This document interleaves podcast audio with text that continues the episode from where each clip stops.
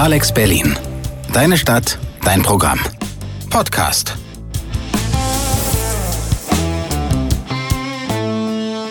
Hallo und herzlich willkommen zu einer neuen Folge Digger Talk. Es ist wieder soweit und manchmal laufen Dinge im Leben einfach richtig ungünstig. In diesem Fall ist es so, dass wir eigentlich eine wunderbare Sendung mit einem sehr interessanten Gast geplant hatten und äh, inhaltlich wichtige Dinge klären wollten. Jetzt ist das alles so nicht ganz, aber das ist nicht so schlimm, weil wir haben ja noch andere Leute im Studio, die ich auch zu einfach Dingen befragen kann. Deswegen Planänderung, ganz spontane Geschichte hier gerade.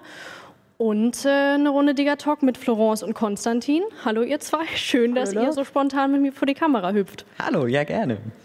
Das freut mich. Ähm, wir sprechen jetzt darüber, dass wir seit einem Jahr uns in der Pandemie befinden. Corona ist mal wieder da, dritte Rolle ist am Rollen ähm, und die Schulen gehen aber wieder los, ne? Das ist wahr. Nach, ich glaube, vier Monaten geht es mal wieder los. Für drei Tage, weil wir haben Schichtwechsel, also dass die eine Hälfte der Klasse geht. Dann sind auch schon wieder Ferien keine Ahnung, wie es danach ist, ob wir danach wieder Lockdown haben, ob danach wieder Schule ist. Uns wird nichts gesagt. Ja, ich frage dich gleich, wie es bei dir ist. Ähm, einmal noch mal ganz kurz so für, für die Zuschauenden. Wir sprechen jetzt eben darüber, wie es in der Schule irgendwie geht. Ihr seid beide Schülerinnen und äh, Schüler und geht zur Schule. Ne? Und dementsprechend äh, gibt ihr mir jetzt ein bisschen Input, weil ich gehe nicht zur Schule, ich studiere und äh, lerne jetzt ein bisschen von euch, wie exakt das gerade bei euch abgeht und wie es euch geht. Also genau, Konstantin, wie ist es bei dir? Du gehst jetzt auch wieder, oder? Nee, ich gehe im Moment noch nicht in die Schule. Ich bin gerade in der neunten Klasse und das ist ja eine der Klassenstufen, die erst letztes wahrscheinlich wieder in irgendeine Form des Präsenzunterrichts zurückkehren wird. Und wir haben im Moment noch Online-Unterricht, äh, Salzhaar, wie das so schön hier in Berlin heißt. Und was ich ganz spannend finde, ist die Frage, wie das online mit welchen Plattformen gelöst wird. Ich weiß nicht, wie es bei dir ist. Wir benutzen Teams bei uns in der Schule, um äh, mit den Lehrern zu kommunizieren, um Aufgaben einzureichen und so. Und im Moment funktioniert das bei uns ganz gut. Ich weiß nicht, was benutzt ihr?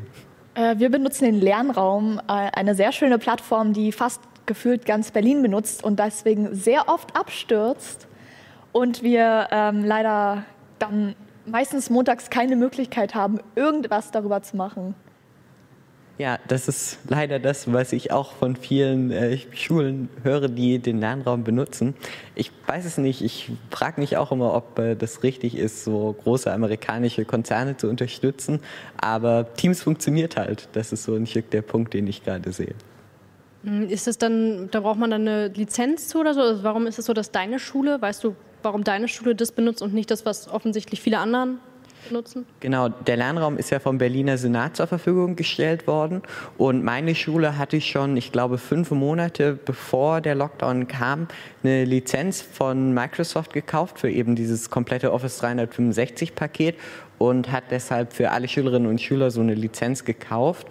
Und ich weiß nicht, warum sie sich dafür entschlossen haben, aber ich glaube, der Gedanke dahinter war, dass eben nicht nur Teams jetzt gekauft wird, sondern dass alle Schülerinnen und Schüler die Möglichkeit haben, zu Hause auch äh, die Programme aus der, äh, von Microsoft PowerPoint und so zu benutzen. Mhm. Bevor wir gleich einmal darüber sprechen, wie es euch mit der Öffnung jetzt gerade nochmal geht oder wie, wie ihr da äh, euch freut oder auch nicht freut, außerdem sind ja auch bald Osterferien oder nicht, äh, lass uns genau nochmal kurz so ein bisschen über dieses Online-Ding sprechen, weil ich habe ja auch bei der Uni jetzt Online-Unterricht, aber es ist halt einfach nochmal was ganz, ganz anderes. Wenn ich jetzt drüber nachdenke, wie das zu meiner Schulzeit gewesen wäre, so, so Gruppenarbeiten und sowas, klar, die kann man dann irgendwie auch online machen, indem man viel telefoniert oder sowas, aber im Endeffekt setzt man sich ja auch einfach oft zusammen und brainstormt und kommt dann zu Entschlüssen. Ist es jetzt so, dass ihr dann von den Lehrern äh, die Aufgabe bekommt, ihr seid jetzt in der Gruppe und ihr müsst jetzt zusammen das und das Projekt ausarbeiten? Und dann klappt es oder müsst ihr selber diesen Schritt machen? Weil ich denke mal, wenn das bei mir in der Schule gewesen wäre, dass ich mich mit meinen Klassenkameraden so nochmal bewusst verabreden müsste oder ohne dazu gezwungen zu werden, sage ich jetzt mal, ähm, an irgendwas zu arbeiten als Gruppe, ist wahrscheinlich eher schwierig. Also wie, wie ist da das? Ist es wirklich ganz normal der Unterricht nur online oder wird es angepasst?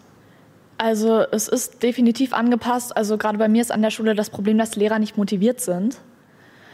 Und dass wir deswegen eher weniger Online-Unterricht haben. Aber dann, wenn wir es haben und es dann in, um Gruppenarbeiten geht äh, oder Partnerarbeit, was man ja normal im Unterricht hat, ähm, werden ähm, Gruppenräume freigeschaltet, wo dann eine gewisse Anzahl an Personen drin ist und dann zusammen die Aufgabe bearbeiten. Die ist dann äh, mit Timelimit gesetzt und dann wird man am Ende wieder in einen großen Raum reingeworfen, wo dann die Aufgaben besprochen werden. Aber jetzt zum Beispiel bei uns im Deutschunterricht ist es so, dass wir ähm, zu einem Buch eine Präsentation ausarbeiten müssen zu verschiedenen Themen. Und da wurden wir jetzt auch in Gruppen reingeworfen und wir haben jetzt äh, immer freitags zu einer bestimmten Uhrzeit die ähm, Zeit, uns in diesem Raum zu treffen und dann halt dort an unserer Präsentation zu arbeiten. Und also du hast ja gerade schon ein bisschen angeschnitten, aber ja, genau. Also wir machen auch Gruppenarbeit, mehr oder weniger in dem Format, wie wir das, glaube ich, auch normalerweise in der Schule gemacht hätten. Aber was ich besonders merke jetzt im Homeschooling, dass es viel darauf hinausläuft, dass man Gruppenarbeiten nur mit seinen Freunden macht. Und das, was ja eigentlich auch der Mehrwert so einer Klassengemeinschaft ist, eben mit Menschen zu arbeiten, die man vielleicht nicht so wirklich gut kennt, ist, fällt dadurch eben weg. Und unsere Lehrer sind, LehrerInnen sind dafür offen, Gruppenarbeiten zu machen. Aber ja, diese Durchmischung der Klassengemeinschaft findet nicht mehr statt. Merkt ihr oder wie krass fällt euch das auf, dass ihr euch vielleicht weniger konzentrieren könnt vom, also beziehungsweise oder hilft es euch sogar, wenn ihr bei euch im Zimmer sitzt ähm, und nicht so viel Ablenkung habt wie im Klassenraum oder ist es eher eher kontraproduktiv? Wie ist es bei euch? Also ich finde, es geht eigentlich. Also ich bin allgemeine Person, die sehr äh, selbstorganisiert ist. Von daher habe ich Aufgaben für eine ganze Woche und bin dann irgendwie nach drei Tagen fertig und machen da kann ich mich dem jetzt gerade nicht zu äußern. Sowas ist mir wirklich noch nie im Leben passiert. Wenn man strukturiert ist und alles konzentriert und schnell bearbeitet, dann schafft man das. Okay. Ja, also mir geht es eigentlich auch so, dass ich zu Hause fast manchmal ein Stück besser arbeiten kann als in der Schule. Einfach dadurch, dass man sich den Tag so sehr selbst strukturieren kann und für sich entscheiden kann, wann und wie man arbeiten möchte. Aber ich glaube, da ist es ganz wichtig, auch im Blick zu behalten, dass es nicht allen Schülerinnen und Schülern in Berlin so geht wie uns, dass wir unsere Aufgaben so gut zu Hause erledigen können und dass es tatsächlich Schülerinnen und Schüler gibt, die damit ein tatsächliches Problem haben und ja, ich glaube, die darf man auf jeden Fall nicht aus den Augen verlieren. Hast du perfekt zu dem übergeleitet, wo ich gleich hinaus drauf wollte. Ähm, bisschen in einem anderen, anderen Zusammenhang. Also was ihr jetzt gerade meint, Selbstdisziplin ist die Lösung. Die ist es sehr oft irgendwie. Ne? Wenn man auch normal in der Schule ist, ohne online irgendwie, dann ist es auch natürlich der Fall, dass wenn man sich hinterklemmt, es sinnvoller ist oder einfacher ist, als wenn man es nicht macht. Diese nächste Komponente, ähm, eben das ja, nicht, nicht alle diese Fähigkeit haben das oder das nicht, nicht so gut umsetzen können oder sich ein Zimmer teilen oder sowas, sodass dann halt irgendwie mehrere in diesem Zimmer Online-Schule haben, was natürlich dann auch irgendwie nicht so gut funktioniert. Aber auch die Tatsache, dass natürlich nicht alle so ausgestattet sind, was die Technik angeht. Das sind wir hier natürlich irgendwie äh, ganz schön solide ausgestattet, äh, muss man sagen. Das hat es aber äh, so an sich, wenn man sich in einem Studio befindet. Jetzt gehe ich mal davon aus, dass es bei euch so ist. Ihr müsst sagen, wenn es zu persönlich wird, aber dass es bei euch so ist, dass ihr, ähm, dass eure Eltern finanziell so ausgestattet sind, dass ihr die Geräte habt, die ihr braucht. Oder wie ist es bei euch in der Schule? Das, wird das, kriegt ihr Tablets, Laptops, irgendwas äh, an eurer Schule ausgehändigt? Also ich befürchte, das ist auch so ein Punkt, der variiert immer stark von Schule zu Schule. Aber an meiner Schule gibt es eigentlich, soweit ich das einschätzen kann, ein relativ gutes Angebot für Schülerinnen und Schüler, die vor Ort in die Schule kommen können, wenn sie sagen, sie können zu Hause nicht lernen. Und dort wird dann eben der, äh, ja, das nicht mehr Salz habe, dort werden eben die aufgegebenen Aufgaben gemeinsam mit SozialpädagogInnen an Rechnern der Schule gelöst. Und ich glaube, da gibt es an meiner Schule zumindest äh, eine gute Lösung für. Das klingt schon mal ideal, ja, bei euch? Ähm, bei uns ist es nicht so. Also soweit ich informiert bin, gibt es nicht mal Rechner, die uns zur Verfügung stehen. Ähm, bei meinen Geschwistern wiederum ist es so, dass es das gibt. Bei uns gibt es eine Notbetreuung, dann aber auch nur für Fünft- und Sechstklässler. logischerweise haben die mittlerweile wieder Unterricht, aber ähm, ja, wie die das Ganze gelöst haben, weiß ich auch ehrlich gesagt nicht. Aber soweit ich weiß, gibt es solche Ausstattungen für uns gar nicht. Hm. Wie Anderer Punkt, ähm, die Lehrer, du meintest gerade, dass eine, einige bei dir nicht so motiviert sind.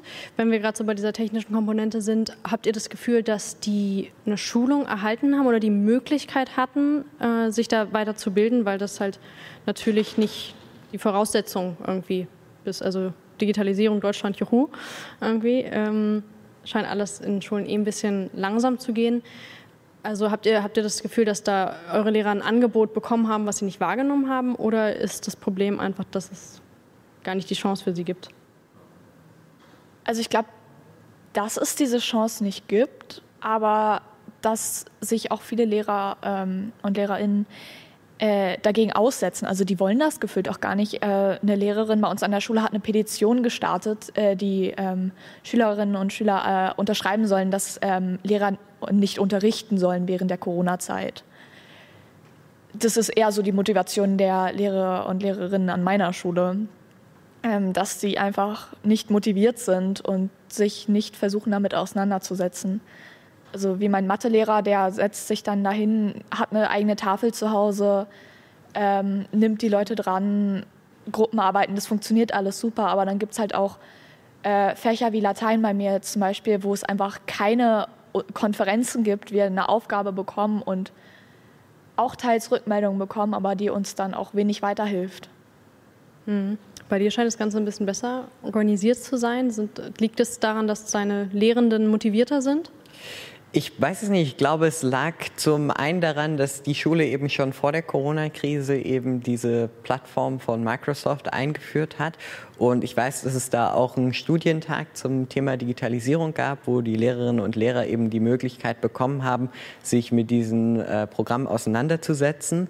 Aber was ich auch total gemerkt habe, ist, dass der, die Qualität des Online-Unterrichts jetzt im zweiten Lockdown in den letzten Monaten deutlich besser geworden ist. Und ich habe den Eindruck, dass meine Lehrerinnen und Lehrer tatsächlich ja, was aus dem ersten Lockdown mitgenommen haben. Bei euch hat es auch nochmal Veränderungen gegeben. Der eine hat sich offensichtlich eine Tafel angeschafft. Oder glaubst du, der, hatte, der Mathelehrer hatte die dauernd bei sich schon vorher stehen? Auch so ein Power-Move, ne? muss man sagen. Ja. Das ist auch ein richtiger Flex so. Auf jeden Fall gibt es eine Verbesserung zum ersten Lockdown. Beim ersten Lockdown hatten wir gar keinen Videounterricht, kaum Aufgaben und gar keine Strukturen. Mittlerweile haben wir ein bisschen Strukturen, Videokonferenzen und Aufgaben in jedem Fach, dennoch ohne Rückmeldung. Also einige Lehrer ähm, laden sich dann nur die ähm, Abgabeliste runter, wissen, wer abgegeben hat und dann ist es eigentlich auch egal, was man da abgibt. Also man nennt das PDF-Dokument Mathe, obwohl da vielleicht Philosophie drin ist und die würden es nicht merken. Hat es schon mal jemand bei euch ausprobiert? Wir haben es jetzt in Sport ausprobiert, um zu gucken, ob unser Lehrer das tatsächlich anguckt. Oh was gibt man denn in Sport ab? Wir haben so ein ähm, Sporttagebuch, wo wir Workouts machen sollen und aufschreiben sollen, was wir täglich in Sport machen wo wir das machen, wie lange das dauert und wie gut uns das gefallen hat. Gut, das mache ich privat eh immer. Also das ist so ein Ding, was ich schon seit Jahren mache. Deswegen verstehe ich jetzt gerade gar nicht, warum du das absurd findest. Ich finde es nicht absurd. Die Motivation in meiner Klasse ist bloß sehr, ja, ich weiß nicht.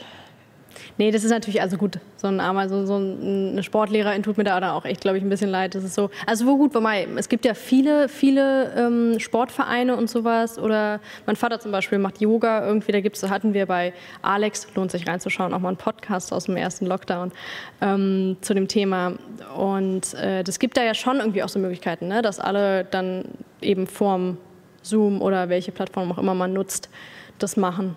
Da ist die Frage, ob so ein Tagebuch da sinnvoll ist, also beziehungsweise, ja, wäre vielleicht sinnvoll, das einfach zusammen zu machen. Oder? Was meinst du? An sich ja. Das Problem ist, dass es bei uns in der Klasse nicht mal die ähm, Pflicht gibt, die Kamera anzumachen. Sprich, gibt es sehr viele Leute aus meiner Klasse, die sich einloggen, kurz Guten Morgen schreiben und danach wieder schlafen gehen zum Beispiel. Oder ich, ich fühle es sehr, ich fühle sehr, das muss ich zugeben. Allerdings äh, muss man natürlich auch sagen, dass in diesem Zusammenhang es auch schwierig ist. Man darf ja eben die Leute nicht zwingen, die Kamera anzumachen. Da gibt's ja, ja. ich weiß nicht, was der rechtliche Rahmen ist, aber ich, mir, ich kann mir vorstellen, dass das äh, nicht in Ordnung wäre, wenn man die Menschen dazu zwingt. Und dementsprechend ähm, ist die Frage, was sollen die, was sollen die Lehrkräfte denn machen, so, wenn sie ja nicht zwingen dürfen. das Ding ist, dass es einige Fächer bei uns gibt, wie jetzt zum Beispiel Musik oder ähm, was war das andere? Geschichte, wo es tatsächlich funktioniert. Also wo die Lehrer sagen, ja, ähm, macht jetzt bitte Kamera an, ich möchte euch sehen, gerade weil die Lehrer neu sind. Ähm, und dann machen das auch äh, Leute aus meiner Klasse. Ähm, dann gibt es wiederum Fächer wie Englisch und Mathe, wo es heißt, ihr könnt es machen, wenn ihr wollt, aber es macht halt niemand. Hm, Konstantin, wie ist es bei euch? Macht ihr die Kamera an? Nee, eigentlich nicht. Und es kam auch schon der Wunsch von einigen LehrerInnen äh, vermehrt, dass sich gewünscht wird, dass die Kamera eingeschaltet wird beim Unterricht. Aber ich glaube, was da zum Teil auch mitschwingt, ist die Angst, tatsächlich gefilmt zu werden von Mitschülerinnen oder Mitschülern, weil wenn man in seinem Zimmer sitzt, ist das ja vielleicht auch was, was man nicht möchte, dass es jetzt im schlimmsten Fall im Internet, aber ansonsten auch auf den Handys der MitschülerInnen landet ähm, ja, was man da nicht haben möchte. Von daher ja, kann ich nachvollziehen, dass viele Schülerinnen und Schüler lieber die Kamera ausgeschaltet lassen möchten beim Videounterricht. Hm, stimmt, da habe ich gar nicht drüber nachgedacht. Es gibt eine ganz, ganz andere Angriffsfläche. Ähm, das ist ja wirklich bei einem selber zu Hause. Ähm, hast du da auch mal drüber nachgedacht, wie das für dich so ist? Oder also du meinst jetzt gerade, du hast erzählt, dass du das verstehen kannst. Wie ist das? Ja, äh, also ich glaube, also ich schaue für mich sowieso immer, dass ich, wenn ich in Videokonferenzen gehe, dann nur so, dass äh, ja, ich, wenn ich meine Kamera anhabe, auch damit leben könnte, wenn das jetzt jemand anders abfotografiert. Aber es gibt ganz ehrlich auch Situationen, in denen ich Videokonferenzen mache, in denen ich das auf gar keinen Fall möchte. Von daher, ja, wie gesagt, finde ich den Wunsch total nachvollziehbar, die Kamera nicht aktiviert zu haben. Hm. Ich muss noch mal kurz einen Putzelbaum zurück machen zum Sportunterricht. Einmal bei dir nachfragen, wie das, weil das finde ich voll interessant, wie das äh, umgesetzt wird, wie bei dir. Und vor allem, ähm, ob ihr schon, ihr habt es jetzt versucht mit dem Abgeben, wo was anderes draufsteht und was anderes drin ist. Ähm, wann wissen wir da, ob es bemerkt wurde oder nicht? Also spätestens nach der Ausstrahlung, wo ich mir ziemlich sicher bin, dass deine Sportlehrerin oder dein Sportlehrer das angucken wird. Ähm, aber ich habe es nicht getan, sondern eine Freundin von mir. Aber ich, wir haben nie Rückmeldung bekommen und das Ganze ist okay, auch gleichzeitig ich mein Mathelehrer und mein Klassenlehrer und wir werden sehen. Also es bleibt, es bleibt spannend. Ähm, wir halten euch, glaube ich, auf dem Laufenden. So, genau, Sportunterricht, wie sieht es bei euch aus? Ah, ja, also wir bekommen auch Aufgaben nach Hause. Wir hatten jetzt verschiedene Möglichkeiten, äh, aus denen wir wählen könnten, konnten jonglieren lernen oder selber so ein Fitnesstraining ähm, ja, zusammenstellen. Gerade machen wir was, das heißt Berlin-Paris-Challenge.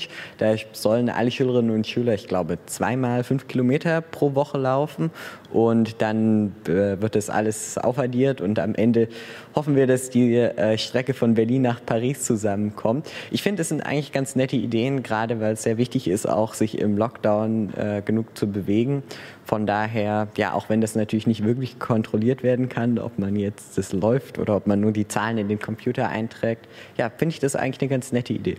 Ich wollte sagen, da hast du auch so dieses Klassengemeinschaftsding wieder, ne? was leider verloren geht natürlich sicher, äh, aber da kann man es natürlich so ein bisschen wieder den Mannschaftsgeist äh, irgendwie aktivieren.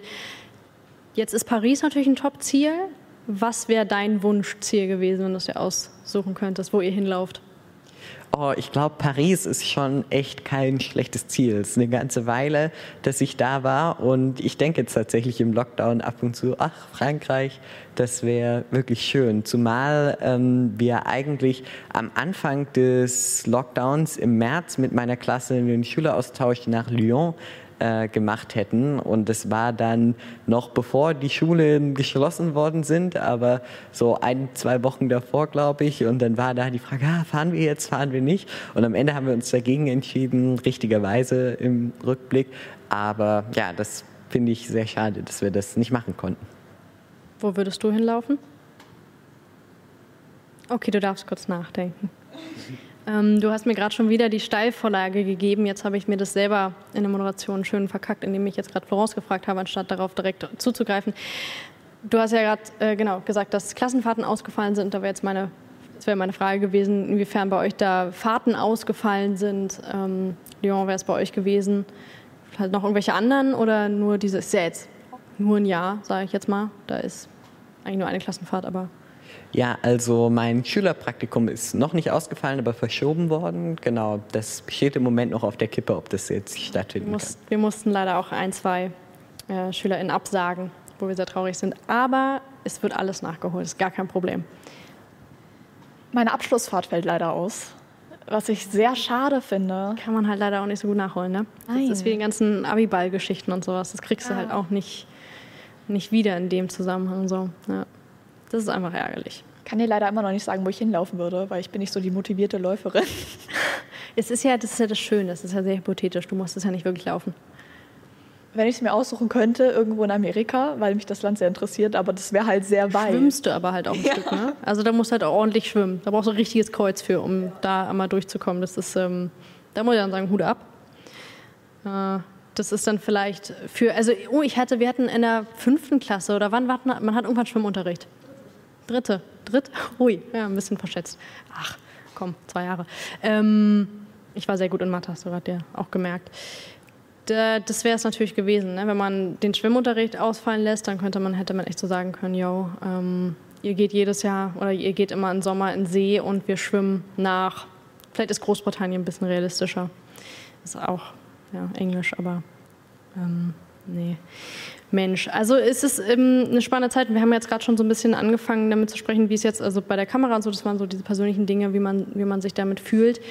Habt ihr, habt ihr an sich so eine, ich weiß, es ist schwierig zu sagen, das ist das, das Fazit oder das ist das, was ich jetzt hier mitnehme, aber gibt es was, wo ihr sagt, ihr habt einen positiven Aspekt dazugelernt im letzten Jahr durch diese Pandemie, den ihr nicht missen wollt? So? Ich glaube, die Pandemie hat gezeigt, mit wem man eigentlich wirklich befreundet ist, weil dann auch sehr viele Kontakte doch irgendwie abhanden gekommen sind. Und es hat nochmal eine andere oder die wirklichste Seite äh, meiner Schule gezeigt, dass sie doch nicht so organisiert und gut ist, wie sie eigentlich scheint und wie der Ruf ist. Äh, und dass auch äh, wirklich gezeigt wird, welche Lehrer engagiert sind, welche nicht. Ich denke, das ist etwas, was ich auf jeden Fall mitnehme, weil ja, sicherlich Selbstorganisation und Selbstdisziplin, aber ich würde jetzt von mir behaupten, dass ich das auch vorher schon hatte. Ja, ich glaube, ähm, ich würde sagen, nicht unbedingt direkt der Sinn des Lebens, aber da gibt es auch eine wunderbare Sendung zu, die man auf YouTube nachgucken kann. Digger hat sich auch schon mit der Frage äh, beschäftigt, was ist der Sinn des Lebens und es wurde natürlich auch Positivs beantwortet. Ich wollte nicht unterbrechen, Entschuldigung, red weiter. Ja, genau, das habe ich vorhin auch gehört. Aber ähm, ja, tatsächlich aufzustehen und keine Abgabefristen zu haben vormittags und den Vormittag komplett für sich zu haben und auf dem Sofa zu sitzen und aus dem Fenster zu schauen und zu überlegen, hm, eigentlich wäre ich jetzt gerade in der Schule und das muss ich ja gar nicht, aber das ist ja eigentlich genau dieselbe Situation wie sonst auch, nur dass ich sonst immer in der Schule sitze und sich irgendwie so bewusst zu werden, dass es gar nicht unbedingt, ähm, ja, es ist schon eine Pflicht, in die Schule zu gehen, aber dass man vielleicht das nochmal von einem Stück weiter oben irgendwie betrachten kann und sich ja, festzustellen, dass es eigentlich ja, jeder Tag frei ist und wann das, das so feststellen kann. Hören die Lehrer sicher gerne, dass für dich jeder Tag frei ist. Ähm, hat das sich geändert im Laufe des, des Jahres? Weil ich muss sagen, ich hatte ähm, so meine, meine Punkte, wo ich dachte, ach jetzt, das hat man jetzt aus der Pandemie gelernt oder so ist die Situation gerade oder klar ist es irgendwie dann am Ende des Lockdowns schwieriger als am Anfang des Lockdowns. Aber habt ihr das auch so wahrgenommen, dass sich das ähm, eure Stimmung sehr geändert hat in dem Jahr? Also ich würde äh, behaupten, ich habe mich, ich hab mich von Grund auf verändert. Also ich glaube, die Person, die ich war vor dem Lockdown, bin ich jetzt definitiv nicht mehr. Äh, was ich auch eigentlich gut finde, wenn ich jetzt zurückschaue auf die Person, die ich mal war, denke ich so, uh, lieber nicht. uh. Ist lustig, so geht es mir auch. Stelle ich, habe ich auch festgestellt, dass der Lockdown doch tatsächlich irgendwas mit einem und der Einstellung irgendwie gemacht hat. Aber glaubt ihr nicht, dass es ein normaler Part vom Älterwerden ist? Also ich kann ja eigentlich fast jedes Jahr aus meinem Leben nehmen und sagen, am Anfang des Jahres war ich anders. Vielleicht nicht so krass natürlich, aber war ich ein bisschen anders als am Ende des Jahres. Glaubt ihr, dass es einfach wahrscheinlich verstärkt hat irgendwie, ne? oder? Ja, ich glaube, dadurch, dass man auch durch diese Isolation mehr mit sich selbst zu tun hat und mehr über sich selbst auch nachdenkt, fängt man vielleicht dadurch auch an, über Sachen anders nachzudenken, mehr nachzudenken, was man machen möchte, was man noch erleben möchte, vielleicht nach dem Lockdown, sowas halt. Ja, wo wir natürlich jetzt so ein bisschen an diesem Punkt sind, dass es eben vielen Menschen damit ja auch nicht gut geht. Äh, es gibt sicher viele, die da irgendwie eben ja merken, was ist das Wesentliche, was, woraus kann ich Kraft ziehen, aber eben auch man natürlich in den eigenen vier Wänden irgendwie das sehr einengen wirken kann und, und viele eben mental da sehr betroffen sind von. Ähm, habt ihr, wenn wir jetzt das auf diese ganze Schulding beziehen, habt ihr das Gefühl, dass da ihr von der Schule theoretisch Unterstützung erhalten würdet oder dass da ähm, das ein Thema ist überhaupt oder dass Mental Health Issues irgendwie auch natürlich mit dieser Pandemie einhergehen? Also ich glaube, dass berlinweit auf jeden Fall gerade bei Oberstufenschülerinnen und Oberstufenschülern so psychische Gesundheit voll das große Thema ist, wenn man jetzt zwischen Prüfungen ist und ich weiß, da bin ich gut genug vorbereitet, wie sieht mein Abitur dieses Jahr vielleicht aus, ähm, ja, dann ist es auf jeden Fall, glaube ich, ein großes Problem, zumal ja hier auch wieder von Schule zu Schule das Angebot an Unterstützung äh, mit solchen Problemen natürlich stark variiert. Von daher glaube ich, dass es auf jeden Fall ein Punkt ist, an dem ja, die Schulen noch besser aufgestellt sein müssten, gerade auch weil das ja, Angebot an SozialpädagogInnen von Schule zu Schule immer stark unterschiedlich ist. Also ich kann von meiner Schule sagen, dass wir das zumindest haben. Also wir haben, ich glaube, drei oder vier Vertrauensschüler, äh, Vertrauenslehrer und Lehrerinnen. Äh, wir haben, glaube ich, mittlerweile auch eine Ansprechperson für LGBTQ, soweit ich informiert bin. Äh, und unsere Klassen, äh, unser Klassenlehrer sagt auch ständig, also wenn ihr was habt, es ist komplett okay, wenn ihr überfordert seid, sagt mir das, dann müsst ihr mal nicht an einer Konferenz teilnehmen. Also das ist bei uns eigentlich echt gut. Positiv. Schön. Äh, wobei natürlich natürlich äh, ist jetzt gut, dass es bei euch beiden offensichtlich so der Fall ist. Ich kann mir auch vorstellen, dass das eben äh, nicht an allen Schulen so der Fall ist, dass ähm, das so sensibel auch behandelt wird, weil irgendwie, also wobei natürlich die klassische, der klassische Fall irgendwie immer dieser jeder, jede Mail irgendwie beginnt immer mit so, ich weiß, es sind komplizierte Zeiten und hm, so, also das ist ja mittlerweile auch wieder so ein bisschen, finde ich, fast schon so ein ausgeschlachteter Satz, der mittlerweile nur noch so eine Hülle ist und nicht mehr unbedingt was ähm, einen Inhalt transportiert. Aber solange das ähm, ernster, also vor allem, ich glaube, was wichtig ist, dass die Schüler auch denken oder ähm, das so wahrnehmen, dass dieser, dieser Satz auch so gemeint ist. Oder dass dieses Angebot so gemeint ist. Das heißt, nicht die Tatsache, dass irgendwie, ja, so schreibt mir eine Mail, wenn was ist. Und man denkt, würde es aber niemals machen, sondern eben, dass dieses Verhältnis so gut ist oder dass ähm, man das so wahrnimmt, dass das auch ernsthaft ist, was man, was man tun würde. Was ist so ähm, das, was ihr euch fürs nächste Jahr nochmal wünschen würdet? Was, weil es wird ja noch eine Sekunde weitergehen. Ähm, schön wäre es, wenn wir sagen würden, so, nach Ostern reicht es jetzt, aber ich glaube, das wird ja leider nichts. Ähm, was ist was, wo ihr, jetzt hattest du organisatorisch mehrere Dinge irgendwie, aber ja, was wäre der Hauptpunkt, den ihr noch gerne verbessert hättet in eurem Homeschooling? Ihr könnt es auch ganz generell einen Punkt nehmen, aber ja. Ich dachte eben, die Frage geht in die Richtung, äh, was wünscht ihr euch fürs nächste Jahr? Darauf hätte ich jetzt eine Antwort. Da ist gehabt. die Frage, ob du noch, ob du schon Geburtstag hattest oder noch hast.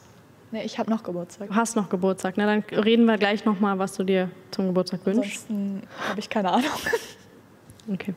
Ja, ich glaube, was äh, sich alle wünschen, ist, dass der, die Schulschließungen bald zu Ende sind. Und ich glaube, was ich mir noch für, ähm, ja, fürs Homeschooling wünschen würde, ist eben mehr ähm, eine gute Balance zu finden zwischen Videokonferenzen und Aufgaben zum selbstorganisierten Lernen und ja, dass einfach Schüler und Lehrer in Kontakt bleiben und ich glaube, zusammen kann man dieses Problem, wie die meisten Probleme, glaube ich, am besten lösen. Probleme lösen ist ein wunderbares Stichwort, um diese Sendung zu beenden. Es war ja auch ein kleines Problem, was wir einfach gelöst haben, indem wir es anders umgesetzt haben. Ähm, ich fand es sehr interessant. Ich habe äh, sehr viel mehr von euch jetzt gelernt, weil das natürlich so Gespräche sind. Man fragt natürlich, hey, wie läuft es bei euch irgendwie? Aber sich eine halbe Stunde einfach mal irgendwie über so Zeugs unterhalten, macht man dann ja doch eigentlich nicht. Und deswegen freue ich mich sehr, dass ihr auch so offen wart mit mir und mir so viel erzählt habt, was ja auch dann irgendwie eine sehr subjektive und private Wahrnehmung irgendwie ist, ähm, die man vielleicht nicht immer teilen muss. Und ich ja, würde in diesem Sinne sagen, schön war's und wir äh, sehen uns sicher wieder zu einem Digger-Talk, zu dem ihr auch gerne einschalten könnt. Alex Berlin. Deine Stadt, dein Programm. Podcast.